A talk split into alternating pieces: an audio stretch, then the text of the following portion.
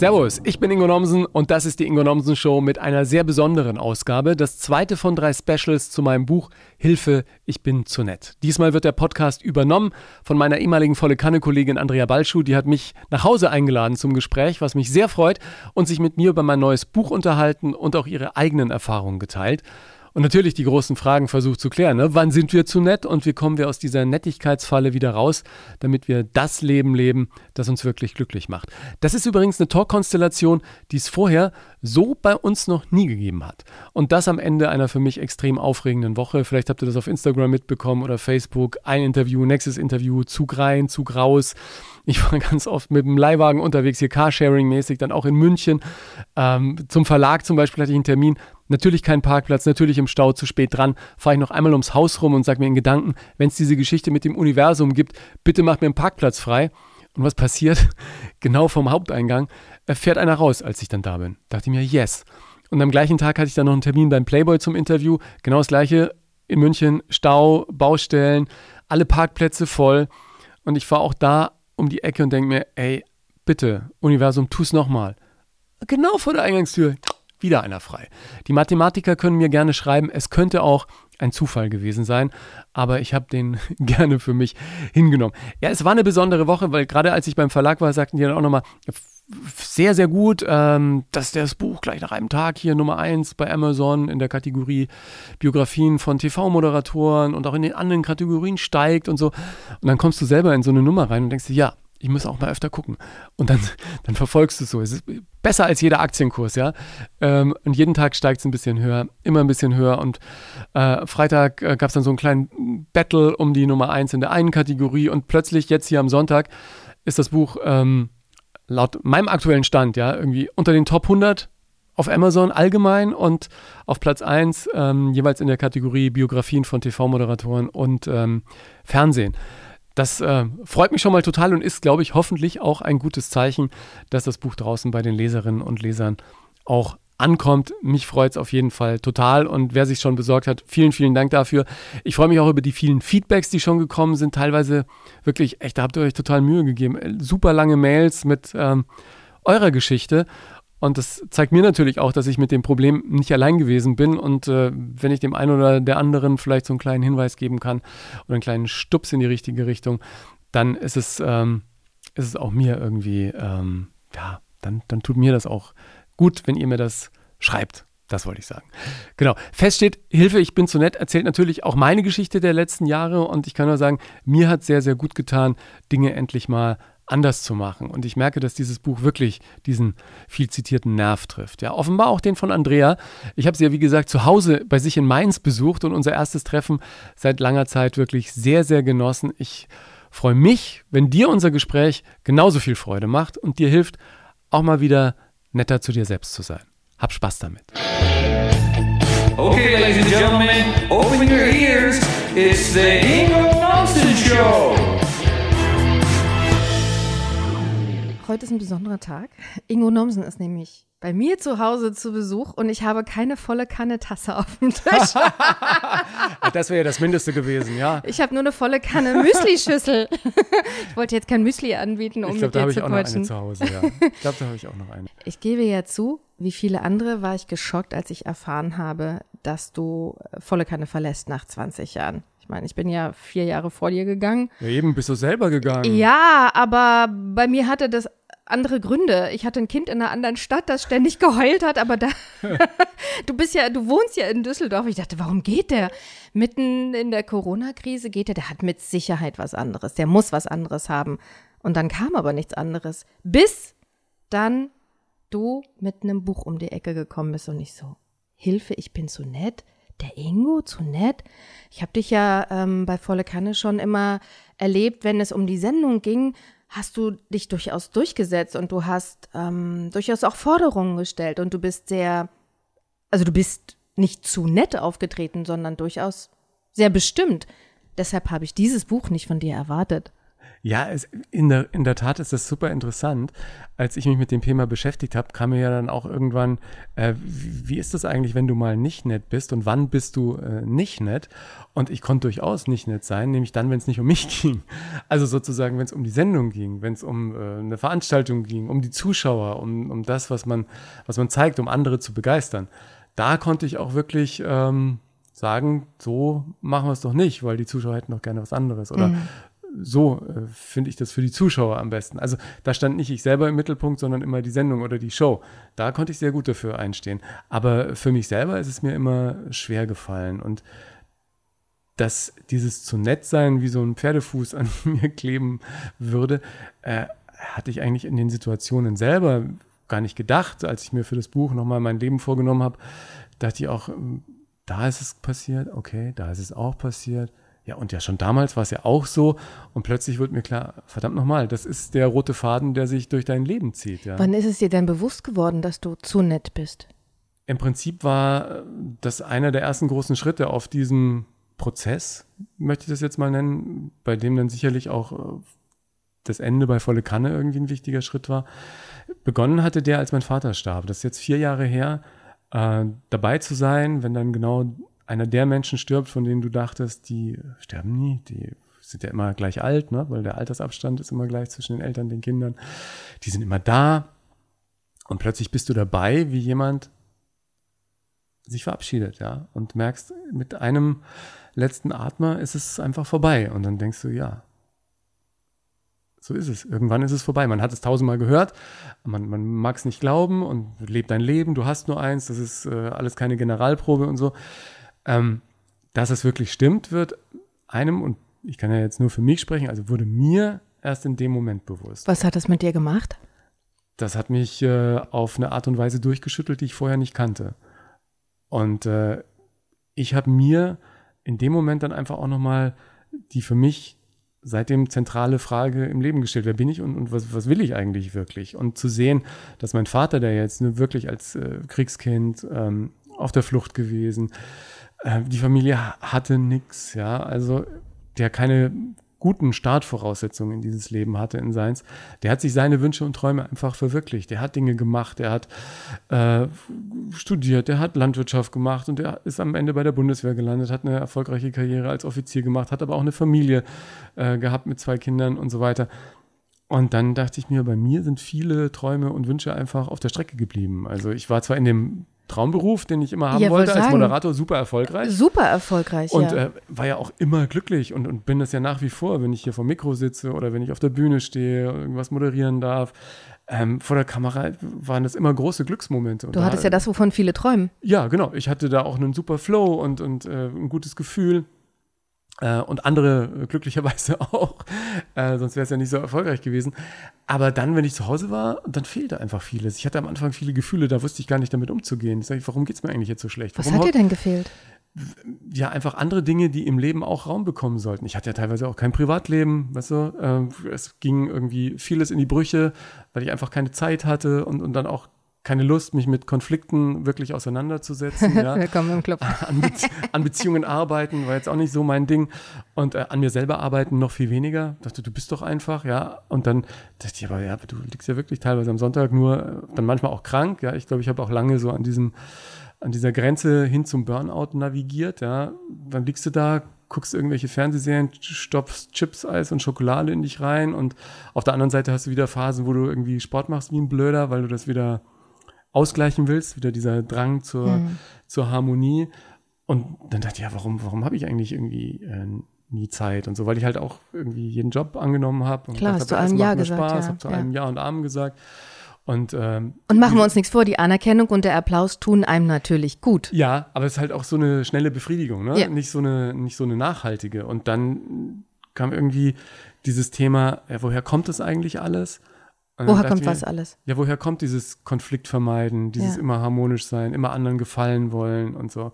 Und natürlich lag es dann auch bei mir, wie bei vielen Dingen, die uns als Erwachsene beschäftigen in der Kindheit. Und ich hatte halt eine sehr harmonische Kindheit. Es gab keinen Stress, keinen Streit. Aber das ist ja nicht schlimm. Nein, ja, das ist ja schlimm insofern. Ist nicht schlimm, oder? Naja, für, für mich war es im Endeffekt dann eine super Kindheit. Also Ja. ich hatte eine Kindheit, ich beschreibe das auch im Buch, das war so ein bisschen wie Bullabü. Aber ich habe halt nie gelernt, wirklich Konflikte auszutragen und wirklich äh, auch Streit zu haben, so richtig. Ne? Und auch wirklich, was mir total schwer fiel, ist ja auch zwei verschiedene Meinungen einfach äh, stehen zu lassen, weil ich immer nach Ausgleich strebte und ich immer wollte, dass alles äh, auch so harmonisch ist, wie es bei mir zu Hause gewesen war. Ja? Aber wie ist man denn damals bei dir zu Hause mit Problemen umgegangen? Ähm, es wird sie ja schon gegeben haben, nur hat man sich halt nicht damit auseinandergesetzt. Aber Ja, das also- muss ja auch, das muss ja auch Folgen gehabt haben. Ja, es gab, äh, gab keine großen Diskussionen um bestimmte Dinge. Da wurde einfach nicht diskutiert. Manche Dinge waren halt einfach so. Die hat man, hat man hingenommen. Und äh, manche Dinge, die äh, durfte man halt dann haben, weil meine Mutter natürlich auch äh, als ausgleichendes äh, Element in unserer Familie dann immer gesagt hat, wenn wir zum Beispiel beim beim Essen gehen, äh, also Nachspeise bestellen, das war bei uns am Anfang einfach nicht so drin, ja. Dann, und bevor es Quengelei gegeben hat, sagt man, komm, ich habe noch ein Eis zu Hause, ja.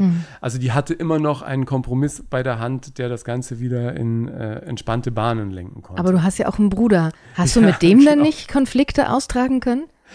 Das ist, wir haben eine total interessante Beziehung, weil ähm, wir ein Herz und eine Seele waren. Und als es dann irgendwie in die äh, Pubertät ging und, und ich mit Musik anfing und so, dann hatten wir teilweise wenig äh, Kontakt und danach wieder mehr. Also so, ich glaube, ich kann mich an Streitereien mit meinem Bruder und Streitereien unter Geschwistern sind ja nun wirklich, ähm, also Alltag, äh, wie man hört. Äh, Wir hatten nicht so richtige Streitereien. Ich kann mich erinnern, einmal äh, knallte eine Tür, als wir, ich glaube, beide dann so elf und ich vielleicht 13, ja, so in so in dem Alter, wo es Richtung Pubertät ging, knallte einmal eine Tür und dann ist das Glas zerbrochen. Das war ähm, für uns ein Drama, für meine Mutter weniger, die hat einfach den Glaser bestellt. ähm, also wir hatten jetzt auch nicht wirklich Stress miteinander. Ja? Wir haben ja teilweise dann kurze Zeit, äh, kurze Zeit später, als wir beide Teenies waren, dann wieder auch äh, in einer Band zusammengespielt und so. Also wir hatten auch wenig Konflikte äh, miteinander. Aber das klingt doch alles gar nicht so schlimm. Es klingt ja nicht so, als ähm, hättest du dir damit äh, im Weg gestanden, sondern es klingt ja so, als wärst du relativ leicht durchs Ja. Leben gekommen. W wann ist dir denn dieses Nettsein ähm, quasi als Knüppel zwischen die Beine geflogen? Ja, das erste Mal, als ich dachte, das kann ja wohl nicht wahr sein, war ja dann Ende der 90er, als mir dieser Satz, Sie sind zu nett zum ersten Mal um die Ohren flog. Wer hat dir das Ausgerechnet gesagt? von Frank Elstner, ja. Also mein, mein Hero, der Wetten das Erfinder, der lud mich zum Casting ein. Ich machte damals in München für RTL Guten Abend RTL und ähm, war natürlich sehr geehrt, dass mich da äh, so jemand nach Köln einlädt zum Casting. Und dann dachte ich auch, das war alles super, du hast super abgeliefert und alles toll. Und dann sagte Herr Nomsen, Sie sind zu nett. Und dann dachte ich, ja, was meint er denn damit? Verdammt nochmal, Sie sind zu wohlerzogen. Und das war es natürlich auch. Ne? Bei uns zu Hause gab es irgendwie immer schön brav sein, war so ein Mantra. Und meine Mutter sagte immer, ah Kinder, wir wollen doch keinen Streit. Ne? Ja, kenn ich, ja. Und das waren solche Sätze, die sich eben dann wie so ein roter Faden auch durch mein Erwachsenenleben gezogen Aber haben. ja, inwiefern hat dir das beim Casting ähm, im Weg gestanden? weiß ich nicht, vielleicht hätte ich noch frecher fragen so, sollen ja. oder sowas. Und äh, was ich dann so lustig finde, ähm, weil natürlich, wenn du Radio dann machst oder auch Fernsehen, willst ja immer schon, dass es Menschen gefällt, ja, willst ja auch immer gefallen. Und jetzt im Zuge der Beschäftigung mit dem Thema und äh, dem Schreiben am Buch, dachte ich auch nochmal an so Situationen, wo du beim Radio moderierst und denkst, jetzt willst du, ah, jetzt willst du auch mal den, den coolen gefallen, weil jeder disst irgendwie die Kelly Family und dann machst du da auch nochmal einen blöden Spruch dazu, äh, nur ums anderen sozusagen in Anführungsstrichen wieder recht zu machen. Aber ich kann mich erinnern, ich habe mich überhaupt nicht damit so richtig wohl gefühlt, ja, weil es halt nicht meins war irgendwie und so. Also ähm, das ist schon interessant, was man dann einfach macht, damit es anderen gut geht und man selber nimmt dieses schlechte Gefühl damit, ja. Wie äh, bist du denn als netter Junge äh, damals als Kind und Jugendlicher in der, in der Klassengemeinschaft äh, unter deinesgleichen wahrgenommen worden? War das für dich von Vorteil oder war das äh, eher von Nachteil? Übrigens, hier fährt ein Zug gerade vorbei, nicht wundern. ja. It's all life, it's all life, baby. Ähm, Ihr sitzt ja in meinem Wohnzimmer hier, ne? Genau. Das, das Interessante äh, ist ja, dass ich dann dachte, als ich ähm, merkte, okay, es ist dieses zu nett sein, was dich irgendwie begleitet und dir vielleicht manche Türen zuhält oder um, in Gedanken sozusagen sich festgefressen hat, dass du einfach keine neuen Wege gehen kannst. Das ist was total Negatives, ja. Und dann hatte ich glücklicherweise einen Coach in Hamburg, einen alten, weisen Mann, der mir einfach geholfen hat, weil ich auch sagte, ah, dieses nett und dieses harmonische, das ist alles total blöd, das muss irgendwie weg und so und das, das ist nicht gut. Und da sagt er, Moment mal, ähm, kenn doch dein Leben, äh, das war ja total wichtig für dich, dieses harmonische und, und dieses Ausgleichende und der Hang weg von der Konfrontation hin zum Miteinander. Ihr seid mit der Familie alle ein, zwei Jahre umgezogen. Du musstest dich immer relativ schnell an neuen Umgebungen, äh, Orten, in neuer Umgebung zurechtfinden. Wegen der Arbeit deines Vaters. Wegen der Arbeit. ne? Mein mein Vater war Bundeswehroffizier und wir sind alle ein, zwei Jahre umgezogen. Und dann äh, dachte ich, ja, genau. Ohne das ähm, hätte ich mich wahrscheinlich nie so schnell an neuen Orten zurechtfinden können. Und das war ja auch im Beruf total hilfreich, indem man eine gute Ebene mit dem Gesprächspartner findet und Menschen, mit denen man zusammen irgendwelche Shows macht, gut klarkommt. Das ist ja überhaupt die Grundlage, um schöne Dinge auch zu machen. Also, weißt du, nur Ja. dieser, dieser Switch, das dann, was ich als negativ empfunden hatte und das positiv wahrzunehmen, das hat dann auch nochmal total viel verändert im Umgang damit. Ja, ich glaube auch, dass du deshalb so erfolgreich gewesen bist bei Volle Kanne. Ich meine, du hast die Sendung 20 Jahre moderiert. Gerade auch, weil du so nett warst, weil äh, als Gastgeber der Show kommen Menschen dahin, die erzählen dann auch privat. Und ganz ehrlich, ich erzähle lieber jemandem etwas über mich, der nett zu mir ist, als wenn ich das Gefühl habe, äh, der schießt gleich einen Pfeil äh, gegen mich. Also ich glaube, das war, das gehörte auch dazu. Ja, ich, ich finde das ja nach wie vor auch total wichtig. Also, wenn du Moderator bist, dann Bist du Gastgeber? brauchst du das auch, ja? Dann bist du ja auch Gastgeber und machst anderen irgendwie den Weg frei und äh, legst den roten Teppich aus und so. Und von daher bin ich damit auch vollkommen fein. Es geht halt einfach darum, was den Blick aufs ganze Leben angeht, Ja. auch wieder ein bisschen netter zu sich selbst zu sein für mich. Und das war echt, also am Anfang ganz schön schwierig. Wie hast du es denn gelernt, zum einen wieder netter zu dir zu sein und dich dafür nicht falsch zu machen, für dieses zu nett sein? Und wie hast du es auch gelernt, jetzt mit Konflikten umzugehen? Also ich glaube, für mich der erste Schritt war die Erkenntnis, dass es da ein Problem gibt, das man überhaupt angehen kann. Äh, und dann zu sehen, welches es ist, dass man eben immer nur anderen gefallen will und äh, selber für sich äh, alle Grenzen fallen lässt und, und sozusagen äh, du zum Spielball dessen wirst, was an Interessen um dich herum irgendwie unterwegs ist. Und dann zu sehen, wenn man diese Klarheit hat und weiß, woher es kommt, also aus der Kindheit, die bringt einen schon mal total weiter, dass man überhaupt besser damit umgehen kann. Hast du mit überhaupt Coach gearbeitet? Kann. Also das war der Punkt, wo der Coach ins Spiel kam, Ja. der dann sagte, das ist doch eigentlich irgendwie was total äh, Positives, ja. Und dann zu sehen, okay, das ist was Positives, ich kann das als positiv annehmen und kann jetzt aber damit umgehen. Und dann im nächsten Schritt zu sehen, okay, wie komme ich nicht mehr mit schlechten Gefühlen aus irgendwelchen Diskussionen raus und wie äh, gehe ich Konflikte überhaupt an? Und dass es funktioniert, das war für mich so äh, auch nochmal so ein mega Knackpunkt, ja, wo ich einfach gesehen habe, es ist gar nicht schlimm, wenn man mal Nein sagt. Es, es entstehen keine großen Probleme. Ich dachte auf dem Kopf, oh Mann, wenn du jetzt sagst, nee, lieber so, dann bricht da eine große Diskussion vom Zaum. Das ist irgendwie ein gordischer Knoten, den kannst du nie in deinem Leben lösen. Und im Gegenteil, es hat sich ehrlich gesagt, jetzt rückblickend, ähm, das ist ja jetzt so eine Reise, die wirklich vier Jahre äh, bei mir nun schon dauert, da hat sich so viel gelöst und hat sich so viel in Wohlgefallen ausgelöst, äh, aufgelöst und diese ganzen ähm, negativen Gefühle, die ich dann im Zuge dessen auch äh, endlich aus meinem Leben streichen konnte, die haben so viel mehr möglich gemacht. Also das hätte ich mir vor vier Jahren nie gedacht, dass, dass ich heute mal an dem Punkt meines Lebens bin. Ja. Es ist ja auch für unser Gegenüber viel angenehmer, wenn wir klar sind, wenn die auch wissen, woran wir sind. Ähm, und es gibt ja auch deinem Gegenüber nichts, wenn du etwas was, äh, wenn du etwas machst, ihm beziehungsweise ihr zum Gefallen, aber du selber fühlst dich damit total unwohl. Ich sage ja immer, Energie ist lauter als jedes Wort und irgendwie dieses Unwohlfühlen, wenn du es nur tust, um Gefallen zu tun, ist trotzdem spürbar und dann, dann fließt es ja auch nicht wirklich. Ja, und, und Ja. du gehst ja dann auch mit schlechten Gefühlen nach Hause. Und die bahnen sich dann irgendwie ihren Weg. Dann hast halt wieder Kopfweh, dann wirst halt wieder krank. Also so äh, habe ich mir das für mich erklärt, viele Momente meines Lebens. Und das habe ich halt heute nicht mehr. Ja. Ich habe heute irgendwie akzeptiert, dass es manchmal zwei Meinungen gibt. Zwei Meinungen können auch wunderbar nebeneinander stehen.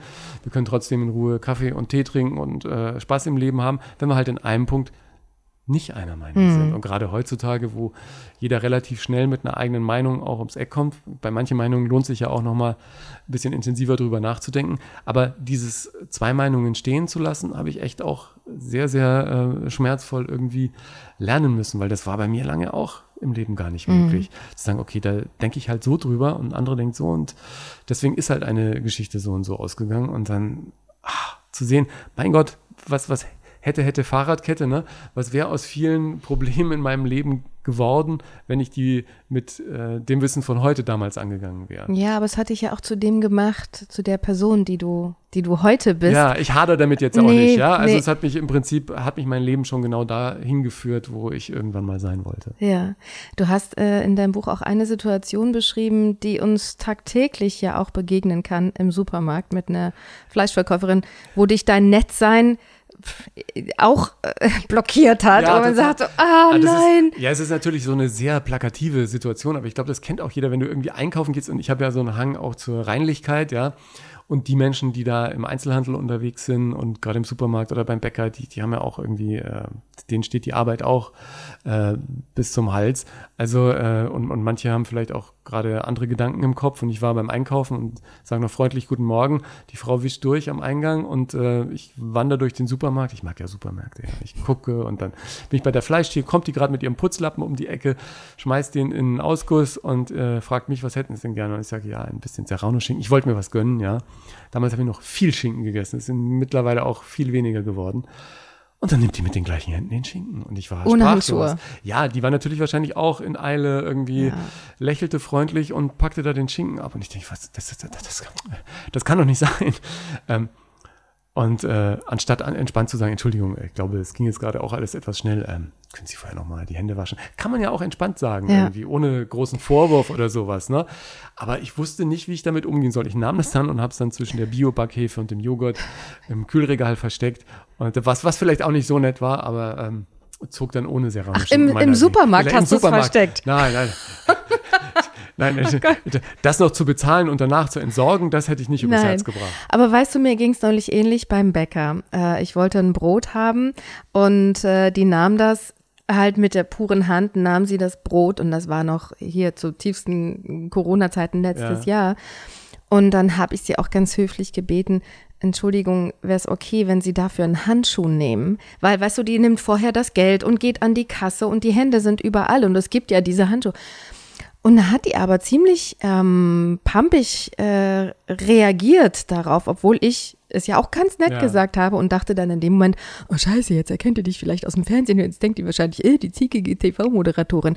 War das für dich manchmal auch ein Grund, dass du sagtest, ja, wenn ich jetzt hier was sage, ähm, die erkennen mich vielleicht und, und, und, und dann steht es vielleicht irgendwann in der Zeitung. Äh, nee, eigentlich gar nicht. Nee. Ähm, das, das war es nicht. Ich war eher mit mir selber so im Unrein und auf Schlingerkurs in vielen äh, Momenten, dass ich äh, da einfach für mich noch keinen Weg gefunden hatte. Fernsehen spielte da keine Rolle. Heute ist ja eh egal, wenn du mit Maske unterwegs bist. Kannst ja alles sagen.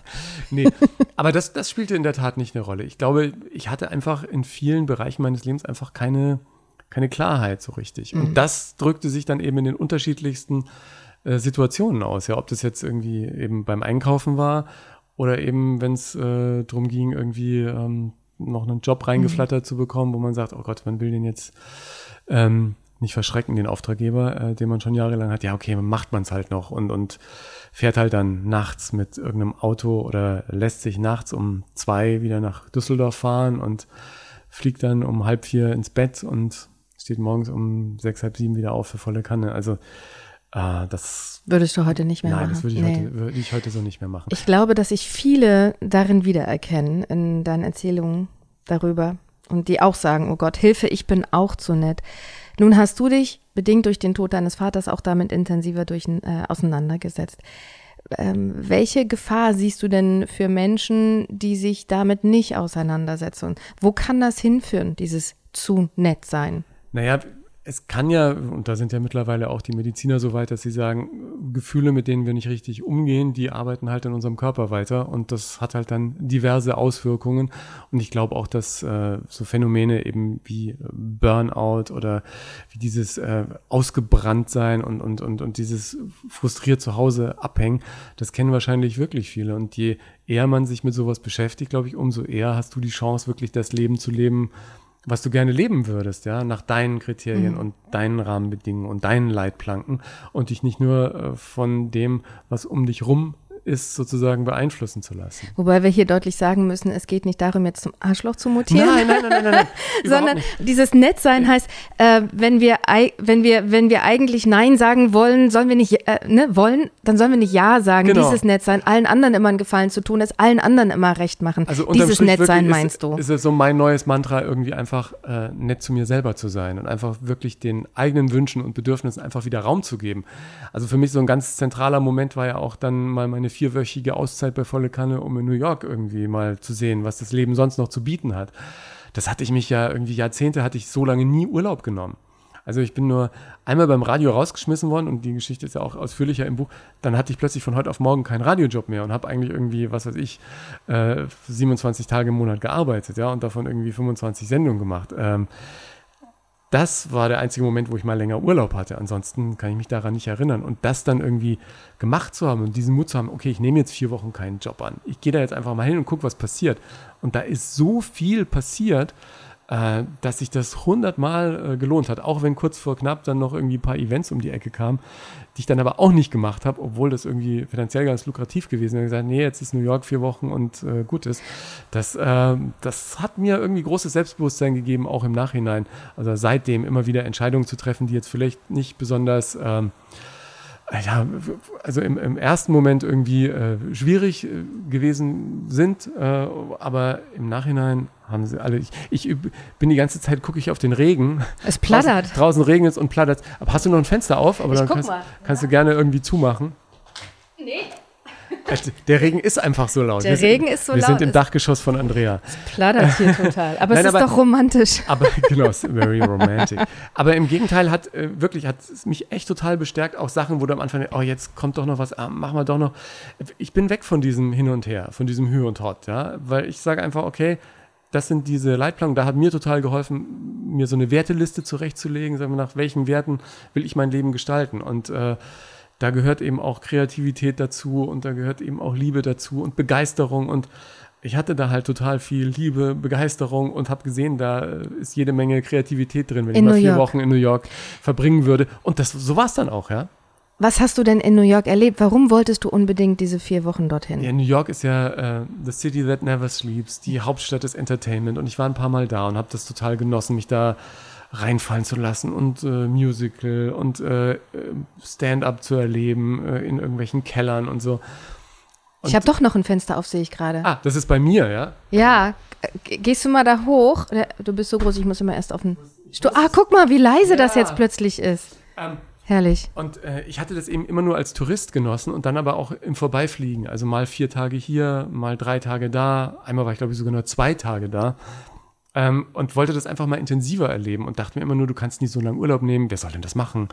Äh, was würden die denn von dir denken? Äh, denken die dann, du willst die Sendung gar nicht mehr moderieren oder was ist dann los? Und dann irgendwann habe ich mir doch ein Herz gefasst und das gemacht. Und es hat sich total gelohnt. Ich habe ein, zwei Wochen einfach, so eineinhalb Wochen hatte ich so ganz entspannt mir alles mal angeguckt.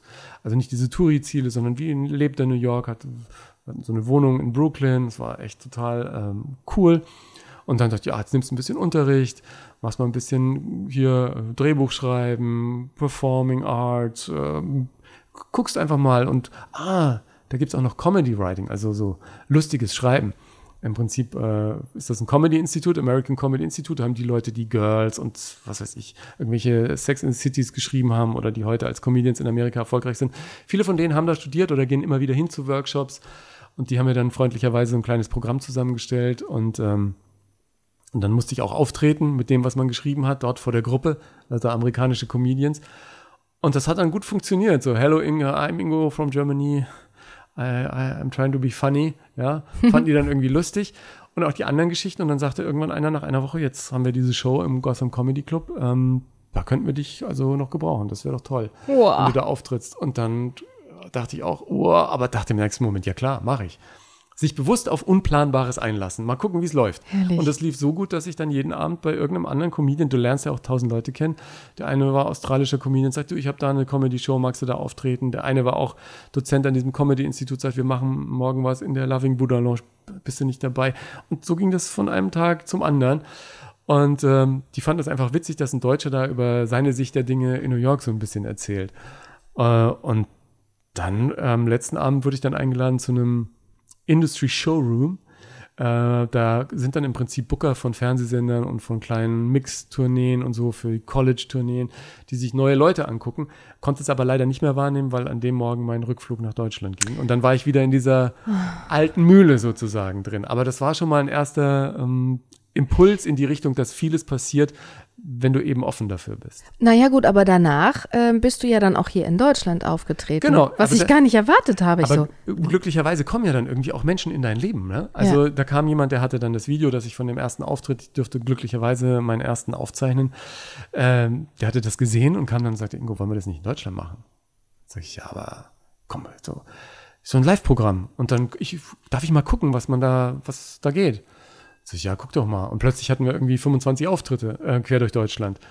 Und dann musste ich natürlich ran und dann am Programm arbeiten. Und ich dachte mir, ja, habe ich denn überhaupt genug Material? Und dann sagte der, hast du nicht irgendwie 3000 Sendungen moderiert, 3000 Gäste, 40 Shows äh, fürs ZDF gemacht? Äh, da, da ist doch genug Material, kannst du ein bisschen was erzählen. Wenn du nur zu jedem irgendwie 30 Sekunden erzählst, dann kannst du schon drei Tage Programm machen Ja. so. Da dachte ich, ja, eigentlich hat er ja recht.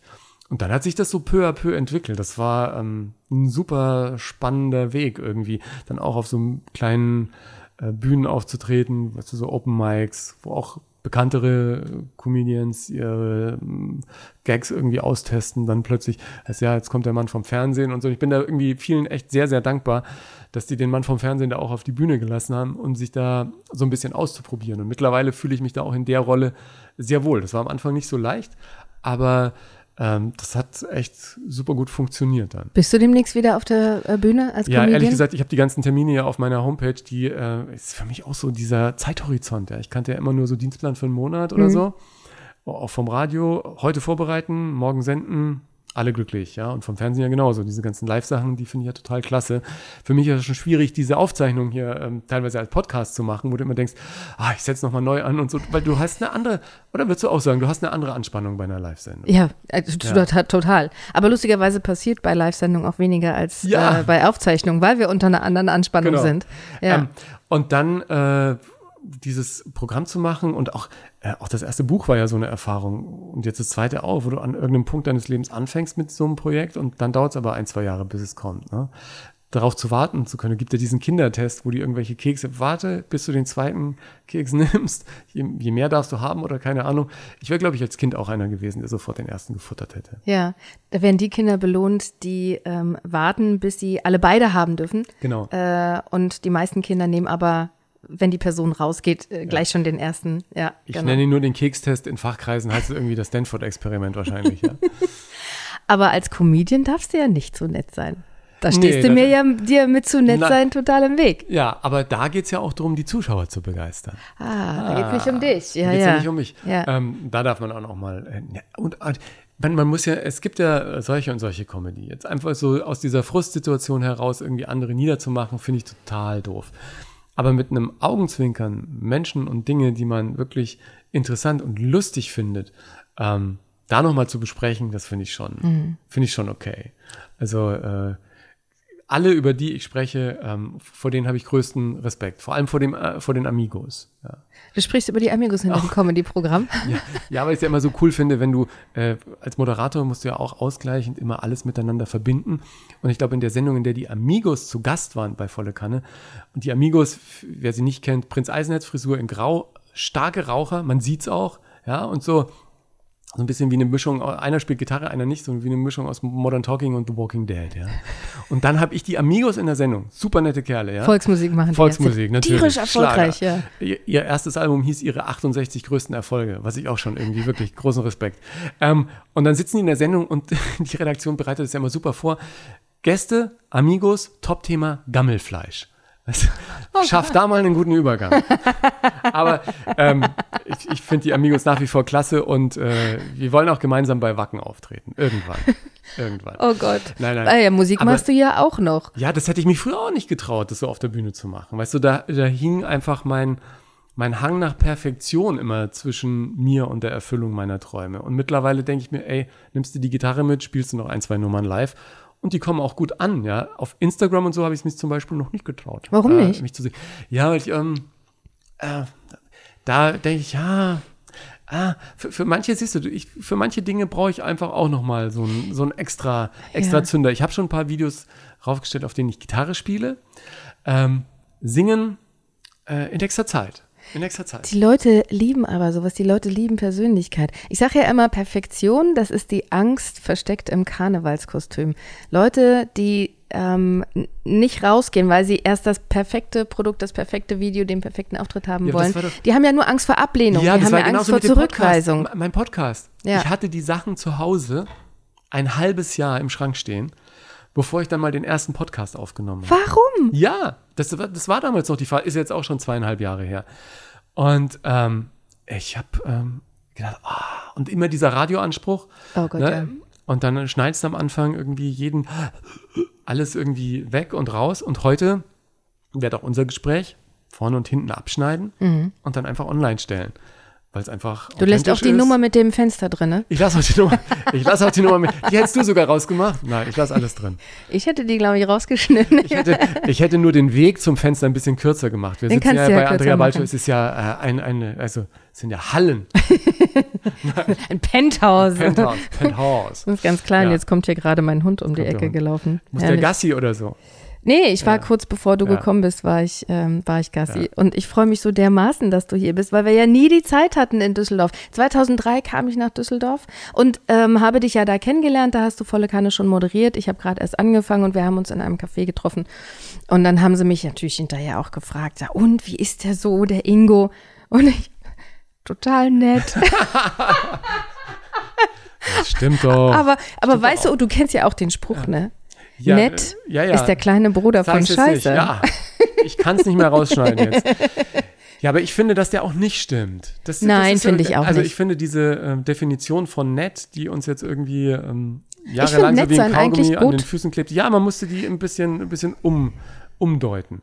Ich finde, nett ist ein entspanntes, Ja. gesundes, liebevolles Miteinander, bei dem sich aber auch keiner dazu gezwungen fühlt, die eigene Meinung hinterm Berg zu halten. Weil ich glaube, das ist dann, Ja. das ist dann nicht, ne, ist ja nicht nett, wenn ich jetzt sage, ey, Sir, hast du hier eine tolle Bude und gehe dann raus und denke mir, ey, die Ballschuh, wie wohnt die denn? Ja? Mhm. Also, Hätte auch mal einfach- ein bisschen mehr Ja, genau. aufräumen können. gut, das hast du jetzt gesagt, aber ich muss sagen, ja, du hast recht. Kleines bisschen schon. Ich gebe Nee. ja auch zu, draußen, dass ich eine Chaotin bin. Ja. Und äh, ich habe ja auch mein, ähm, ähm, dieses Bild von der perfekten äh, Moderatorin draußen jetzt abgelegt. Und das Lustige ist, die Leute reagieren umso positiver, je mehr, ähm, ich möchte es nicht Schwächen nennen, aber je mehr Facetten du von dir zeigst, die nicht so perfekt sind, weil sie sich dann auch besser mit dir verbinden können. Ja. Und ich, ich, ich gebe offen zu, ich ziehe zum Beispiel Sport nicht alleine durch, ich habe die Disziplin nicht. Naja, dann nehme ich mir halt eben einen Trainer, der mich motiviert. Und ähm, die Leute mögen das. Deswegen möchte ich, dass du bitte demnächst bei Instagram Gitarre spielst und singst. Ja, aber doch. Weißt du, ich sag Aber mir weißt ja immer, ich, ich, ich brauche immer so Daten, ne? weil ich sage, in den nächsten zwei Wochen in den nächsten zwei Wochen den werden nächsten wir zwei auf dem Wochen- Instagram-Kanal von Ingo Nomsen ein Video sehen, in dem er singt. So, und jetzt wirst du wahrscheinlich sagen, ja, aber wenn das nicht so perfekt ist, dann wird es Leute geben, die da blöd kommentieren. Ich Das sag, ist mir mittlerweile wurscht. Ist dir wurscht, ja, Ist oder? mir wurscht. Ja, Ja, ja, ja, genau. Ja, ja. Weil ähm, ich äh, bekam eine Mail, als das Buch äh, noch nicht raus war, als ich gerade zum ersten Mal auf Insta oder so erzählt habe, es gibt ein Buch und äh, das heißt, ich bin zu nett und so. Und dann habe ich eine Nachricht bekommen von jemandem, der schrieb, fängst du jetzt auch mit so einer Coaching-Scheiße an? das habe ich auch schon zu hören Ja, bekommen.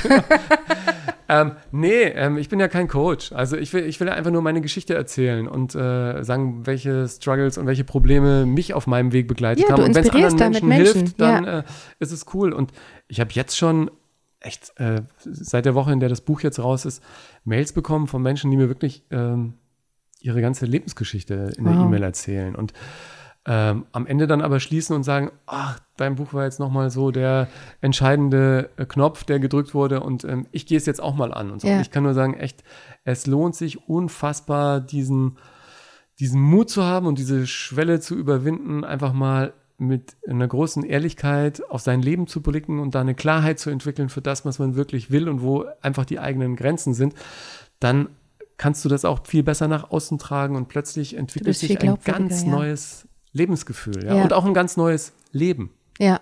klar, für dich selber auch. Ähm, also es ist zum einen sehr unterhaltsam und zum anderen hält es einem wirklich einen Spiegel vor, wenn man ähm, ähnlich unterwegs ist. Und ich habe mich da total drin wiedergefunden, in diesem zu nett sein. Und ich kann ähm, nur unterstützend sagen, genau wie du, wenn wir zu lange zu nett sind zu anderen und dann in dem Moment nicht nett zu uns, irgendwann macht's Krawums.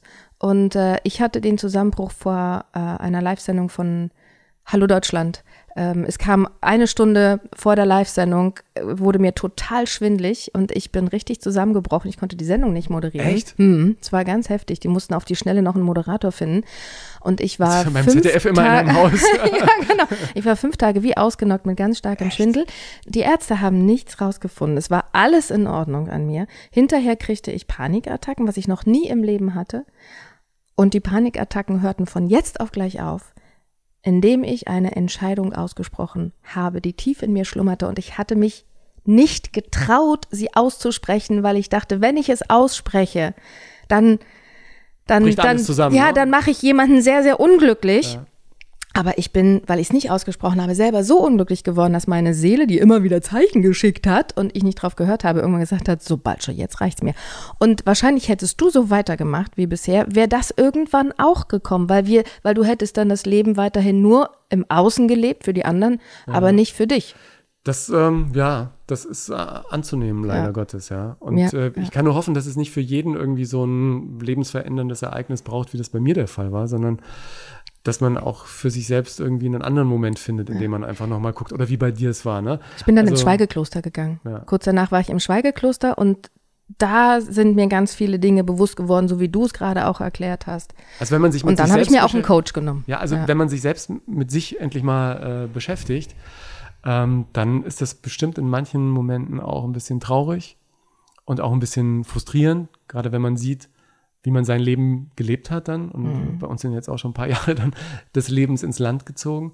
Und auf der anderen Seite gibt's aber auch ganz viel Kraft und, und Energie für all das, was man sonst noch im Leben mal vorhatte, als man in dieses Leben geworfen wurde und plötzlich erwachsen war und allein dastand und man hatte Träume, Wünsche, Sehnsüchte und dann kommt plötzlich dieses Leben und macht auch was mit dir und da musst du halt aufpassen, dass du selber nicht unter die Räder kommst. Ja, Nee. ich bin irgendwie total froh über diese Entwicklung der letzten vier Jahre. Ja. Und wenn es dir ähnlich ging, dann glaube ich, sind wir zwei auch nicht die einzigen, denen es so geht, Nee. sondern das ist wahrscheinlich ein, ein in Anführungsstrichen ein Menschheitsproblem. Ja, also für alle, die auch denken, ah, Hilfe, ich bin zu nett. Wenn irgendwann der Tag kommt, wo wir mal gehen müssen, äh, dann sollten wir nicht zurückschauen auf unser Leben und sagen, oh scheiße, hätte ich doch mal das und das und das gemacht, aber ich habe es nicht gemacht, weil ich zu nett war. ihr, ihr könnt dem noch Einhalt gebieten. Ich kann es nur empfehlen, von Herzen Hilfe, ich bin zu nett, ähm, das neue Buch von, von, von Ingo. Äh, Sehr unterhaltsam und es hält einem Spiegel vor und macht Mut, sich wirklich mal mit sich selber auseinanderzusetzen und dann vielleicht doch den Schritt zu gehen beim nächsten Mal. Wenn das Gefühl sagt, nein, eigentlich will ich nicht und das Ja schon auf der Zunge liegt, dann doch zu sagen, nein. Und nein ist ein ganzer Satz. Wir Und es müssen ist- uns nicht immer rechtfertigen. Und es dafür. ist ganz entspannt und es besteht zu 99,9 Prozent äh, die Wahrscheinlichkeit, dass sich alles, was du dir vielleicht im Kopf als Problem ausmalst, dann doch in Wohlgefallen aus, au- auflöst. Und es gibt auch nicht dieses zu nett sein, sondern äh, es gibt einfach nur unterm Strich die große Verpflichtung, wie ich meine, nett vor allem zu sich selbst zu sein. Das war das perfekte Schlusswort. Ingo, ich fand es total nett, mit dir hier bei Ja. mir im Wohnzimmer zu Ich plaudern. danke dir ganz herzlich. Total Ja, schön. Wir, wir sollten War das schön, wiederholen. In echt. deinem Podcast äh, Host zu sein, ist auch ganz Ja, ungewöhnlich. du hast das Zepter in der Hand. Du musst Schluss machen. ich, mu ich muss jetzt auf den Knopf Nein, drücken. du darfst, Okay. du darfst. Muss, äh, es muss ja keiner irgendwas. Ja. Nein, aber ich würde jetzt hier noch zwei Stunden weiter plaudern mit dir übers äh, zu nett sein und welche Auswirkungen das haben kann. das sollten wir an anderer Stelle nochmal, äh, da sollten wir nochmal ansetzen. Ähm, ich äh, freue mich für dich, wie das jetzt so, so läuft. Ich vermisse dich trotzdem bei Volle Kanne, wenn ich das sagen darf. Danke. Und ähm, ja, bin gespannt, sobald du wieder auf die Comedy-Bühne gehst, werde ich im Publikum sitzen und äh, deinen Podcast lauschen und deinen Lives bei Instagram. Da hast du echt immer so herrliche, spannende Gäste. ich danke dir ganz, gefällt ganz sehr. herzlich, dass du meinen Podcast für diese Folge übernommen hast. Yes! Ja. yes! Freundliche Übernahme. Also, wir bleiben entspannt und freundlich und äh, hoffentlich bis bald. Danke. Bis bald.